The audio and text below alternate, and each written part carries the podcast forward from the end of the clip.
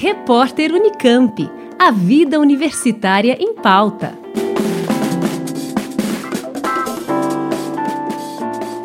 A Unesp lançou o Memorial Unesp, com homenagens às vítimas da Covid-19 que possuíam um vínculo com a universidade.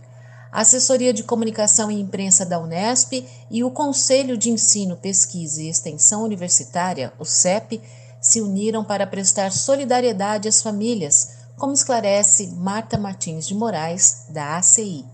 Então a gente construiu um site, né? nesse site vão estar lá o nome dessas pessoas que infelizmente faleceram, e esse site está sendo alimentado com informações que foram enviadas pelas, pelos familiares é, dessas pessoas. Então houve aí uma sincronia né, de, de desejos para a gente realizar esse, esse projeto. Dessa ideia surgida da ACI, junto com a ideia que também surgiu numa reunião do CEP, a gente conseguiu aí chegar nesse memorial e que vai reunir é, informações, fotografias, textos dessas pessoas que infelizmente faleceram por causa da pandemia e que tinham alguma ligação com a Unesp. Esse trabalho vem sendo desenvolvido já há alguns meses. Entramos em contato né, com os familiares. Isso é uma decisão da família, se vai aparecer ou não, e também em relação a quando vai aparecer ou não. Há familiares que pediram ainda um tempo para pensar, para saber se realmente queriam participar ou não. O nosso grande objetivo é homenagear essas pessoas que infelizmente partiram e de alguma maneira aconchegar as famílias, né? De alguma maneira criar um espaço para a gente cultivar a memória dessas pessoas, é um lugar que as pessoas e os familiares podem ir para lembrar, né?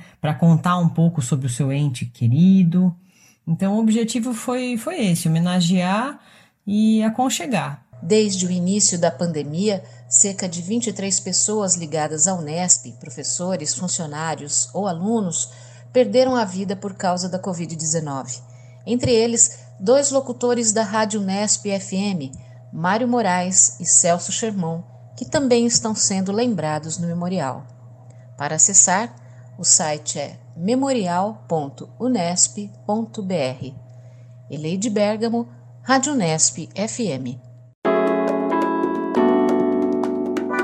Repórter Unicamp. A vida universitária em pauta.